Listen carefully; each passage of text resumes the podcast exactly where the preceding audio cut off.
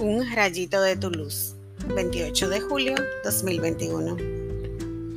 El reino de los cielos se parece también a un comerciante en perlas finas que, al encontrar una de gran valor, se va a vender todo lo que tiene y la compra.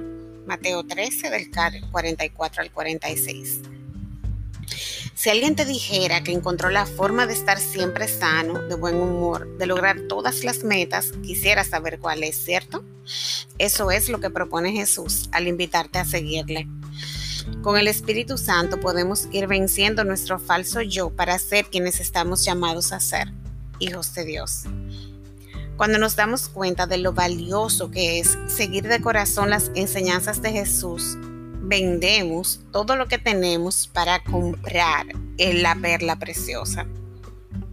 Vender es dejar atrás ese falso yo lleno de pecado, egoísmo y cualquier influencia que no venga de Dios.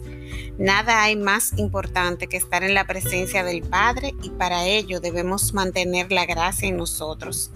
Vamos a lograrlo con su ayuda porque es su mayor deseo. Oremos. Señor, Pongo en venta todo lo que tengo para comprar la perla de la salvación. Manténme con los ojos fijos en la meta para lograr ser parte de tu reino. Que pueda mantenerme firme y constante avanzando hacia ti cada día con la ayuda de tu Espíritu Santo. Amén.